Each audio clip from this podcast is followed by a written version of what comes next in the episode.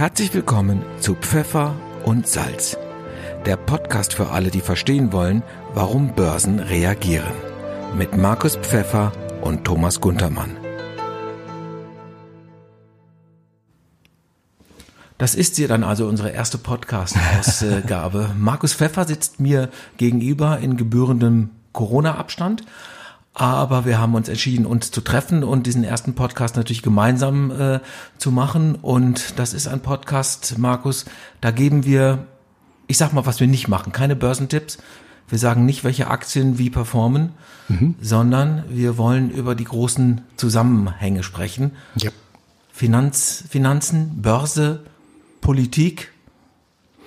Yep. Hängt und, alles miteinander zusammen. Und vielleicht Vielleicht können wir auch Vorhersagen treffen, wann das mit der Corona-Krise ausgestanden sein wird. Oh, weia. Kannst du? Also ich denke mal, das ist ein ähm, hochkomplexes Thema. Äh, da werden wir wahrscheinlich auf die Virologen und Epidemiologen etc. erstmal achten müssen. Ähm, aber im Moment, wenn man sieht, die Zahlen sieht, äh, dann bewegen wir uns jetzt erstmal auf eine etwas entspanntere Situation zu, was sich auch an den Kapitalmärkten halt niederschlägt. Ich denke mal, ähm, äh, Im Moment jetzt erst einmal sieht es ein wenig nach Entspannung aus.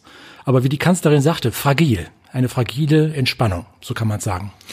Es ist der 23. April 2020. Draußen scheint die Sonne. Wir sind in der sechsten Shutdown-Woche, die jetzt ein bisschen gelockert ist. Und es gab ähm, in den vergangenen Tagen oder immer wieder, wenn man die Wirtschaftspresse liest, äh, ein Thema, äh, das wir uns für heute mal äh, vorgenommen haben, etwas intensiver zu beleuchten. Das sind die Euro-Bonds. Ähm, erste Frage von, von mir an dich. Wo kommt, wo kommt das eigentlich her, Euro-Bonds? Was, wer hat sich das ausgedacht?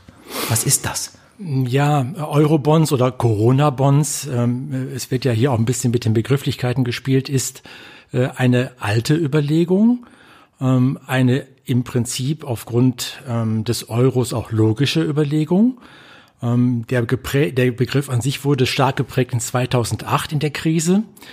Ähm, und in letzter Konsequenz steht als Idee dahinter, dass eben gemeinschaftlich Schulden aufgenommen werden und damit ähm, die Solvenz oder eben nicht vorhandene Solvenz des Schuldners ähm, durch die Gemeinschaft verbessert wird und damit die Zinslast gesenkt wird. Also es dreht sich darum, ähm, im Prinzip die Staatsverschuldung auf eine günstigere Art und Weise am Kapitalmarkt zu refinanzieren. Das ist die gemeinsame Idee. Und wie ist die gemeinsame Erfahrung? Funktioniert das? Ähm, ja, im Moment spielen Eurobonds so noch keine Rolle. Ähm, wir müssen festhalten, dass jetzt äh, akut ein großes Interesse, vor allen Dingen jetzt durch Italien, ähm, aber auch Spanien, die jetzt, jetzt stark getroffen wurden, da besteht in diesen Eurobonds, denn wir müssen im Hinterkopf halten, wir reden von gigantischen Summen, die jetzt aufgenommen worden sind und aufgenommen werden. Ähm, die zu refinanzieren wird nicht einfach sein.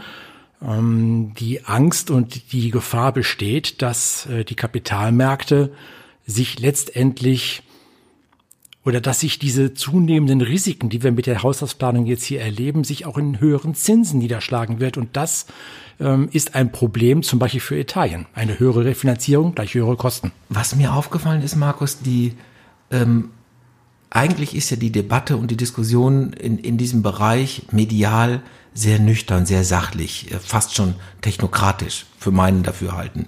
Beim Thema Eurobonds ist das ganz anders. Das ist sehr emotional. Äh, das geht bis hin zu ja, Nazi-Vergleichen und, äh, und also wirklich, es wird dann, es wird, es wird emotional argumentiert. Hängt das damit zusammen, dass man diese äh, Vergemeinschaftlichung von, von Schulden, äh, deren Abtragung man den, den eh schon angeschlagenen Volkswirtschaften in Italien oder vielleicht auch Spanien äh, wegen den äh, Krisen, die wir alle erlebt haben, einfach nicht mehr zutraut? Ähm, ja, das, das Thema ist schrecklich emotionalisiert. Das, vor ein paar Tagen ähm, konnte man gerade aus der italienischen Presse dann diese, was du gerade ansprachst, Nazi-Vergleiche hören. Äh, das ist schon dramatisch. Dieses Thema ist nicht nur emotionalisiert, es ist auch politisiert. Ähm, äh, am Ende des Tages ähm, sind das jetzt einfach die Erfahrungen auch aus 2008. In 2008, wo diese Thematik zum ersten Mal hochkam, im Rahmen eben der großen Finanzkrise, ähm, war relativ schnell klar geworden, dass die nordeuropäischen Länder, vor allen Dingen in Deutschland, in eine Gemeinschaftshaftung von Schulden nicht hinein wollen. Begründet. Mhm. Auch aus den Erfahrungen, die wir alle gemacht haben, zum Beispiel von Italien und Spanien, auch aus der Vor-Euro-Zeit. Also es ist diese, es ist die, ja, das Vorurteil, ähm, dass letztendlich über eine Vergemeinschaftlichung von Schulden ähm, und damit über keine Kontrolle zu verfügen, zu haben und zu, keine Kontrolle zu haben, wie die Gelder dann zum Beispiel in Italien verwendet werden. Das ist der Grund, weswegen sich die nordeuropäischen Länder sehr, sehr schwer tun, sozusagen die Haftung zu übernehmen für Gelder, deren Verteilung und deren Umsetzung sie nicht bestimmen können. Aber welche Rolle kann die EU da spielen? Es gibt ähm, EU-Konvergenzkriterien, es gibt die Maastricht-Kriterien. Ähm, da spielt also bei dieser ganzen Eurobonds-Diskussion, das ist ja eine EU-Diskussion letztendlich auch. Wieso hat die EU keine Kontrolle? Oder könnte die EU, also kann man keine Eurobonds äh, definieren und machen, wo die Kontrolle da ist? Ja, äh, man muss im Hinterkopf halten, auch heute sitzen ja die Regierungschefs zusammen, um die Thematik der Finanzierung und dem Ausgleich und der Hilfe jetzt für die äh, stark belasteten Staatshaushalte, Italien, Spanien etc., ähm, da zu organisieren. Aber das Thema ist politisiert. Es hat ja im Rahmen des ESM jetzt auch schon ähm, äh, Angebote gegeben, bis zu 500 Milliarden Euro hier ähm, als Kredit zu vergeben, ohne diese scharfen Restriktionen, die wir noch aus 2008 kennen, man erinnere sich da auch an die Bilder in Griechenland, wo eben mit harten Restrukturierungsauflagen diese Kredite verbunden waren. Das ist jetzt nicht der Fall. Aber die Tatsache an sich, dass jetzt hier aus dem ESM Kredite an Italien vergeben werden sollen, führt eben zu einer entsprechenden Reaktion und nicht nur von Salvini, sondern das ist mittlerweile in Italien ein gesamtes Problem. Allein die Thematik ESM führt da schon zu einer ablehnenden Haltung, was eigentlich unsinnig ist und was nicht nachvollziehbar ist. Es gab ja äh, diesen berühmten Satz, äh, whatever it takes. Also wir werden den Euro retten, wir werden den Euro stützen, was immer es auch koste. Gilt der heute noch? Fällt der? Ja, also er ist ergänzt worden. Also so wie wir im Prinzip seit 2012 Whatever It Takes gehört hatten von Mario Draghi damals in London, äh, so gilt heute Whatever It Takes Forever.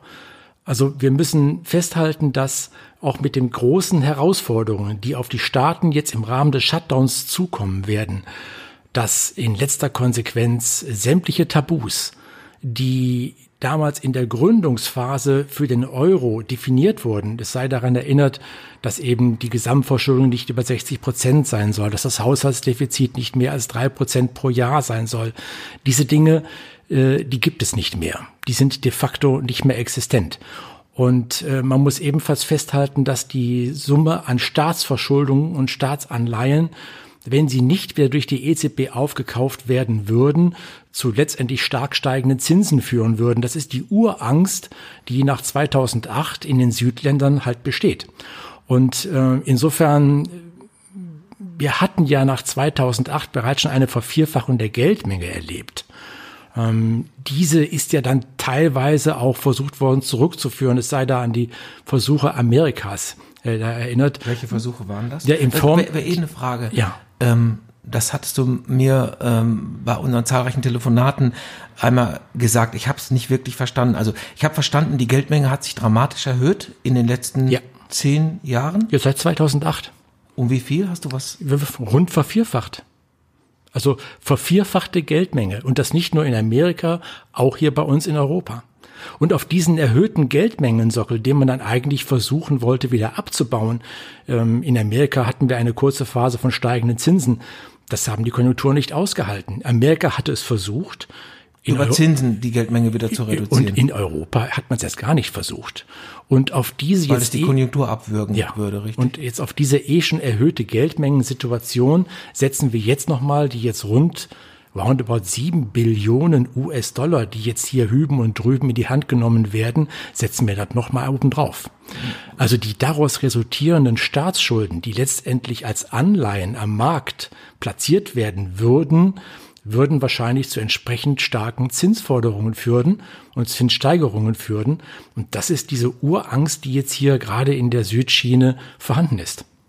Und wie bewertest du das persönlich? Was, ähm, was, also es klingt jetzt nicht besonders beruhigend mittelfristig. Ja, ähm, wir müssen festhalten, dass äh, diese Aufkaufproblematik seitens der EZB nicht direkt, aber indirekt auch eine Übernahme von Staatsschulden ist. Ähm, wir transferieren die Staatsanleihen in die Bilanz der EZB, dort liegen sie. Die, die EZB erhöht die Geldmenge und die wird irgendwie, irgendwann konsumtiv wirksam werden.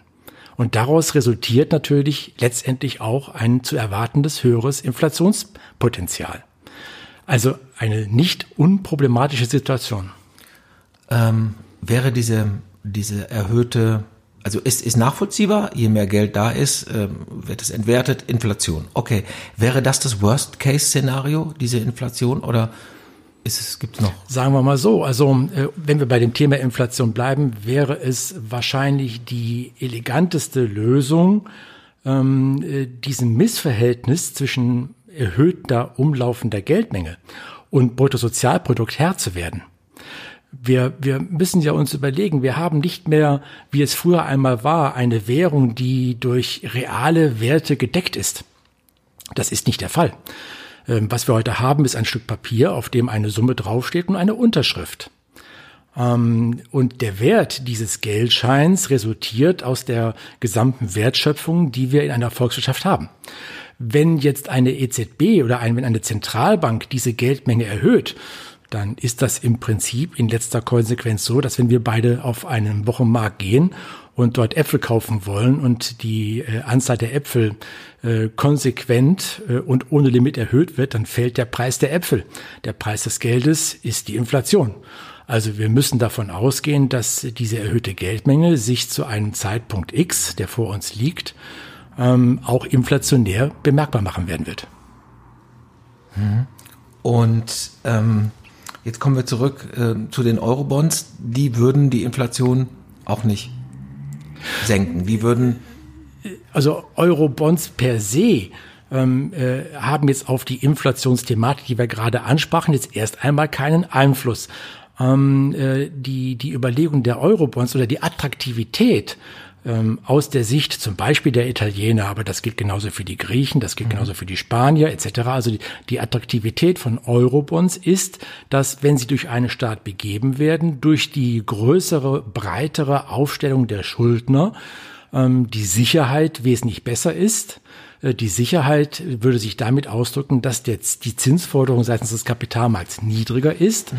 Am letzten, im letzten, in letzter Konsequenz kommt es halt eben darauf, an, dass ich als Staat in der Lage bin, die jetzt auf mich zukommende Zinslast möglichst gering zu halten. Und je breiter ich die Basis habe, auf der ich diese Anleihen stelle, desto günstiger wird es für mich sein. Das ist dieses ureigenste Interesse nachvollziehbarer Art, was die Italiener aktuell, wenn wir die jetzt mal herangreifen, dann eben haben. Welche Wettbewerbsvorteile und welche Wettbewerbsnachteile haben wir denn in, innerhalb der europäischen Volkswirtschaften jetzt seit, sagen wir mal, nach 2008?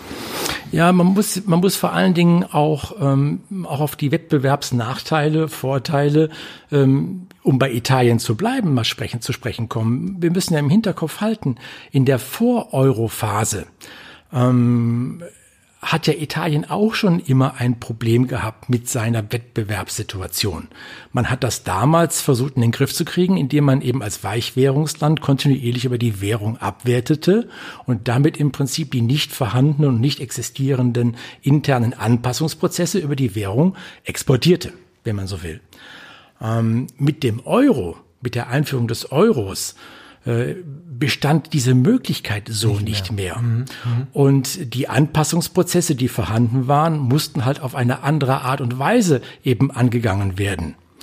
Ähm, es sei hier auch darauf verwiesen, dass mit der Einführung des Euros damals 1999 beziehungsweise des äh, realen Euros im Sinne jetzt hier vom Geld dann in 2002, aber dass mit der Einführung des Euros 1999 die Südländer erstmal einen enormen Refinanzierungsvorteil hatten. Denn ähm, äh, vorher war ja die Situation die, dass wenn, um wieder einmal bei, bei, bei Italien zu bleiben, jetzt haben wir das schon so oft gesagt, also bei den Südländern zu bleiben, wenn die sich vorher äh, ihre Staatsschulden äh, über Staatsanleihen refinanzieren wollten, mussten sie in Form ihres Zinses im Prinzip auch einen Zuschlag geben, weil der Investor, der die Anleihen kaufte, damals ja das Problem eben hatte, dass er die Währung im Sinne jetzt hier von Lira, Peseta und so weiter ähm, auch ein Schwankungspotenzial hatte. Ja. Das heißt, äh, man musste einen originären Zins zahlen, der aufgrund der Solvenz des Staates entstand und einen Art Zuschlag aufgrund der Schwankungsbreite der Währung. Mit der Einführung des Euros fiel dieser Faktor weg. Das heißt, mit der Einführung des Euros konnten sich die gesamten Südländer erst einmal zu ihrer eigenen Historie wesentlich günstiger refinanzieren. Das war wie Manna vom Himmel. Interessant ist allerdings, wenn man das mal im Hinterkopf hält, dass äh, dieser Refinanzierungsvorteil relativ zügig verfrühstückt wurde.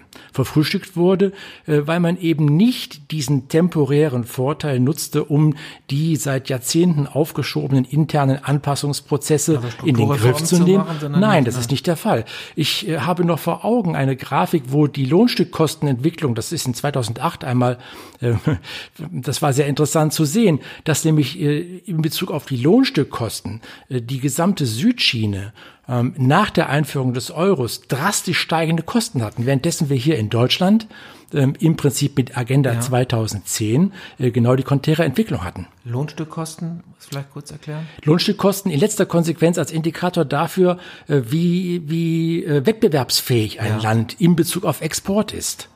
Und ähm, 2008 äh, in dieser wirklich existenzbedrohenden Krise, die wir damals hatten, ausgehend von Amerika, von den amerikanischen Immobilien, ähm, äh, konnten wir uns in Deutschland auch bezüglich unseres Exports noch ganz gut halten, weil wir halt so wettbewerbsfähig waren.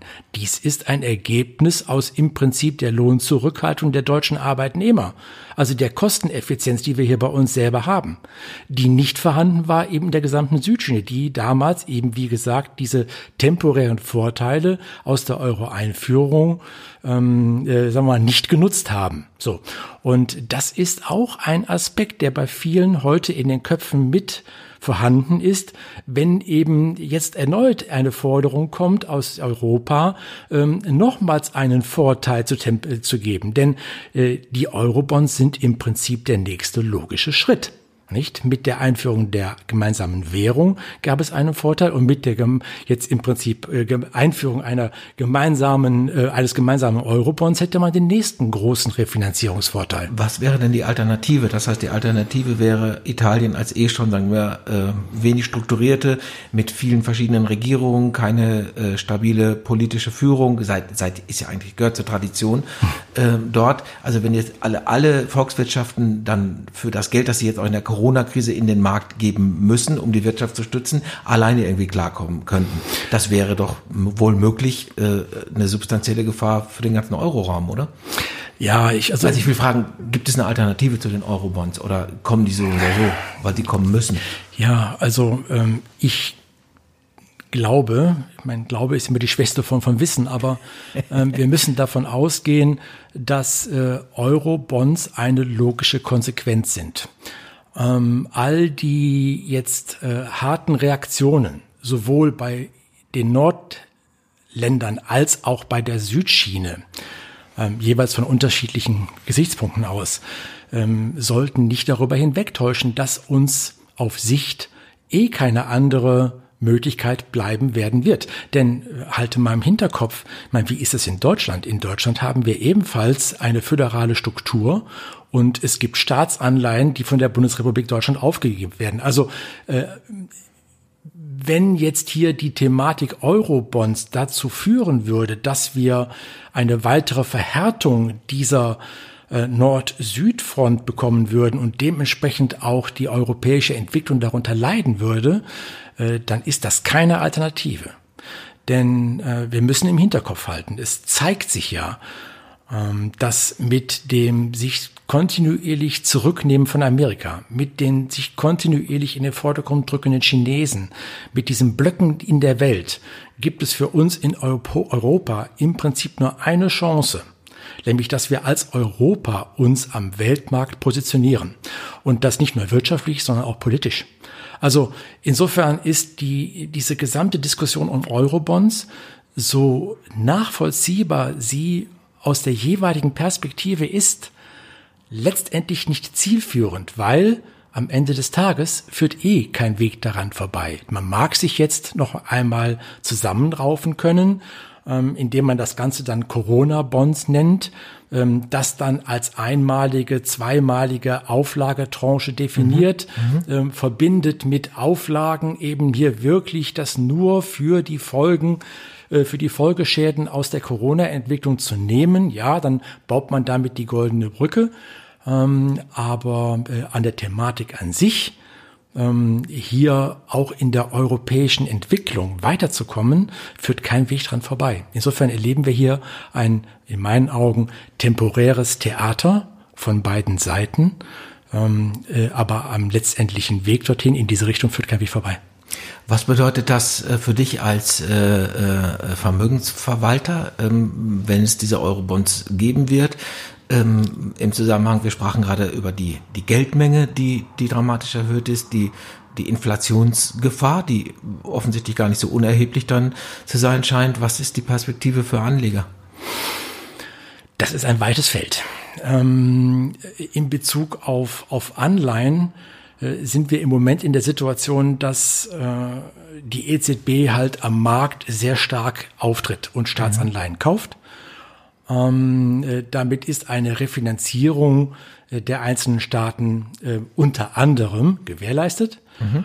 Ähm, äh, durch die Aufkaufpolitik der EZB wird der Zins im Zaume gehalten.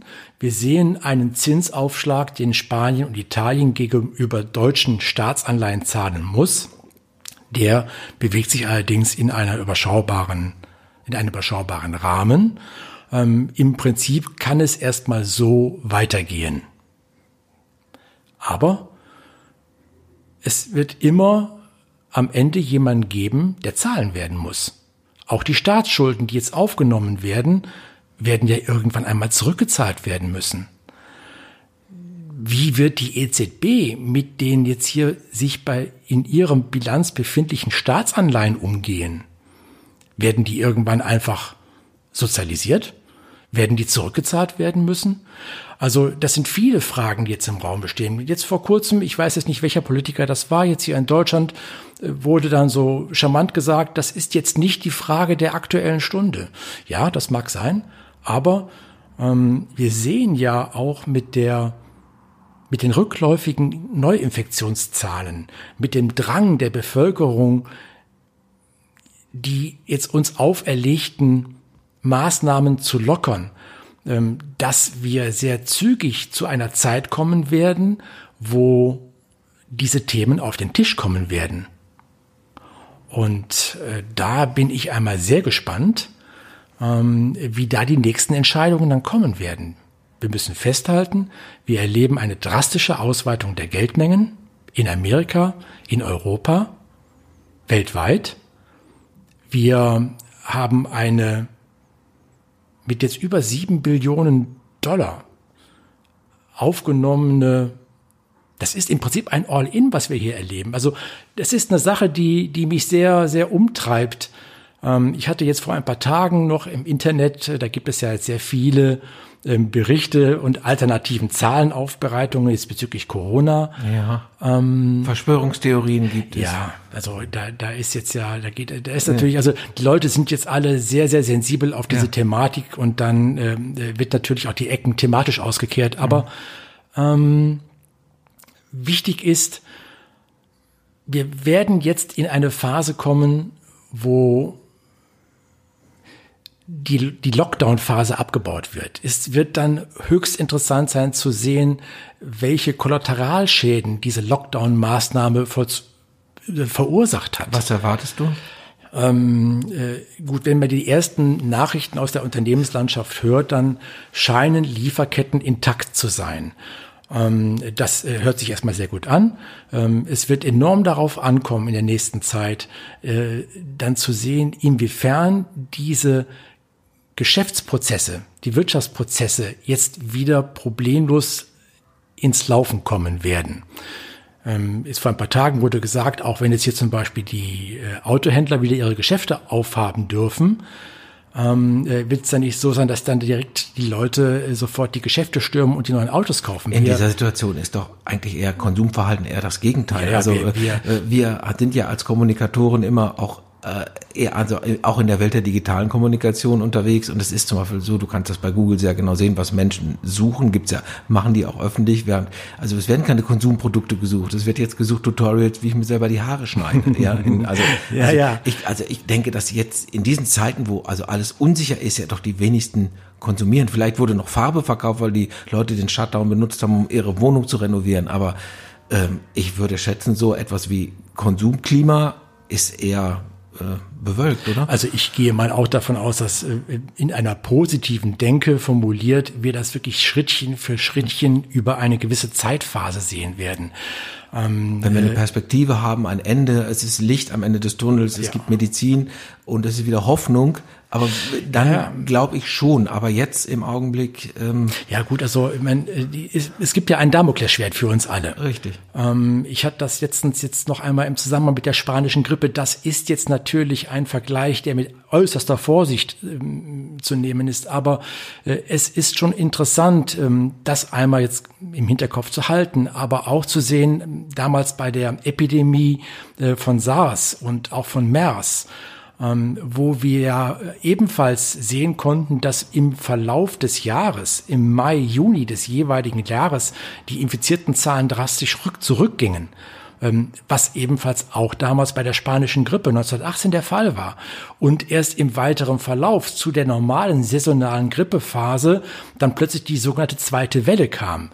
Ähm, äh, ich habe ein bisschen den Eindruck, gerade du sagtest das gerade Verschwörungstheorien, ja. ähm, äh, dort wird bereits das Ende der Covid-19-Epidemie, ähm, Pandemie gefeiert. Äh, da muss man natürlich äußerst vorsichtig sein. Aber alle Fakten sprechen dagegen. Wir leben, äh, gut, wir leben, Markus, in, in, in postfaktischen äh, Zeiten. Es ist, ähm, ich, es ist eh bemerkenswert, äh, eine Partei wie die, wie die FDP hat sich offensichtlich jetzt so positioniert, sie sind die Apologeten des, der, der Lockerung, ja.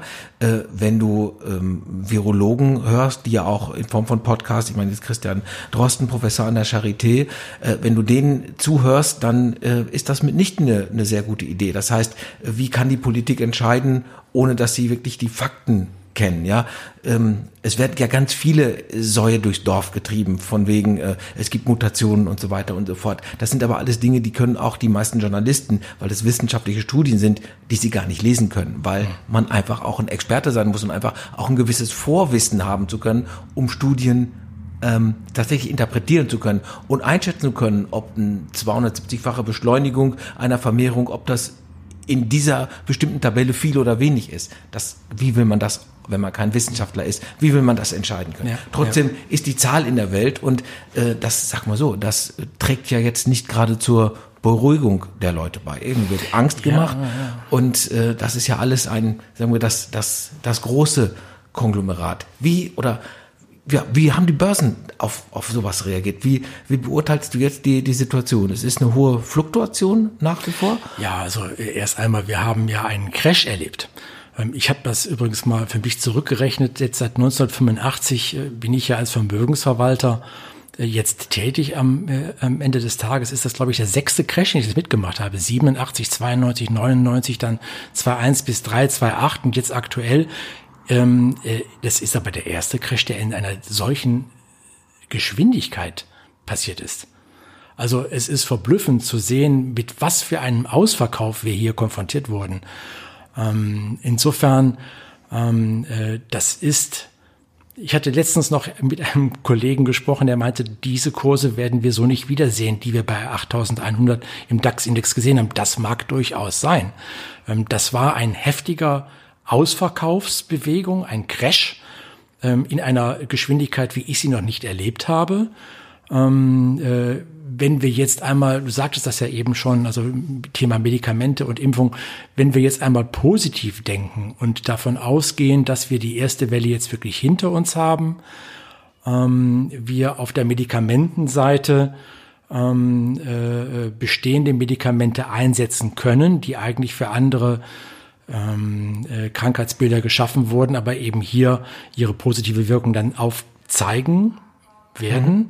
Ähm, und wir mit einer Impfung im Verlaufe Ende des Jahres, Anfang nächsten Jahres rechnen können. Also wir diese zweite mögliche Welle ähm, damit ähm, äh, von der Dramatik her ähm, äh, in den Griff in Anführungsstrichen bekommen können, dann mag das durchaus sein, dass wir hier die tiefsten Kurse gesehen haben. Mhm. Ähm, aber äh, du hast gesehen, viele Wenns und Abers. Ja. Ähm, ich würde aber im Moment jetzt erst einmal, oder ich selber tendiere zu dieser positiven Sicht, denn wir sehen ja gerade, auch gestern kam ja entsprechende Meldung von einem deutschen Unternehmen, was jetzt hier sogar in die klinische Testphase geht, bezüglich eines Impfmittels. Ähm, derer gibt es ja viele Versuche, jetzt weltweit, in Amerika, selbst in China und auch hier bei uns in Europa. Also ähm, wir können im Moment aus der aktuellen Sicht äh, darauf hoffen, dass wir im Verlauf gegen Ende des Jahres, ähm, Anfang nächsten Jahres, äh, äh, diese Herdenimmunität, die ja immer wieder angemahnt wurde seitens der der äh, Epidemiologen und Virologen, dass wir die über die, Grimm, über die Impfung in den Griff bekommen werden. Und bis dahin wird es wahrscheinlich eine normalisierte Ausnahmesituation, Datenspende-App, ähm, Schnelltests, wenn sie denn ja. dann irgendwann funktionieren und äh, mit diesen sagen wir, technischen, auch digitalen Hilfsmitteln möglicherweise eine Situation herstellen, wo man also halbwegs Normalitäten. Äh ja, und, und das, das merkt man auch an den Kapitalmärkten. Also diese, ähm, nach dieser absoluten Schockstarre, die wir hatten, ähm, äh, und es waren ja nicht nur die Aktien, die so stark gefallen sind, es sind ja auch die Anleihenmärkte komplett kollabiert und zusammengebrochen. Ähm, nach dieser ersten Schockstarre ähm, haben wir auch eine entsprechende Erholungsbewegung an den Märkten gesehen. Äh, die mag jetzt durchaus vielleicht etwas schon übertrieben abgelaufen sein. Das heißt, wir sehen nochmal Gewinnmitnahmen, also eine normale Auspendeln des Marktes unter diesem Aspekt der hohen Volatilitäten, die wir jetzt hier gerade sehen. Ähm, aber dann mag es durchaus sein, dass wir die tiefsten Kurse gesehen haben und dass wir ähm, äh, selektiv äh, bei gewissen Branchen wahrscheinlich sehr attraktive Kursniveaus haben, vielleicht nochmal attraktivere bekommen werden. Wie gesagt, das Auspendeln findet ja gerade erst statt. Ähm, äh, das mag also durchaus sein, ja. Gut, Markus, dann sag ich mal vielen lieben Dank für diesen ersten Podcast. Das Thema Eurobonds, da gibt es noch sicherlich noch ein paar Aspekte, da kommen wir sicherlich auch noch drauf zurück. Wir haben uns vorgenommen, mindestens alle 14 Tage uns zu Wort zu melden. Jetzt haben wir über Eurobonds gesprochen und noch einen kleinen Abstecher in die Realität gemacht. Wie gesagt, wir schreiben den 23. April 2020, sechste gelockerte Shutdown-Woche, die wir haben und äh, wir werden die Dinge weiter beobachten. Ich sage vielen lieben Dank und bis bald. Ich danke dir. Das war Pfeffer und Salz, der Podcast für alle, die verstehen wollen, warum Börsen reagieren. Mit Markus Pfeffer und Thomas Guntermann.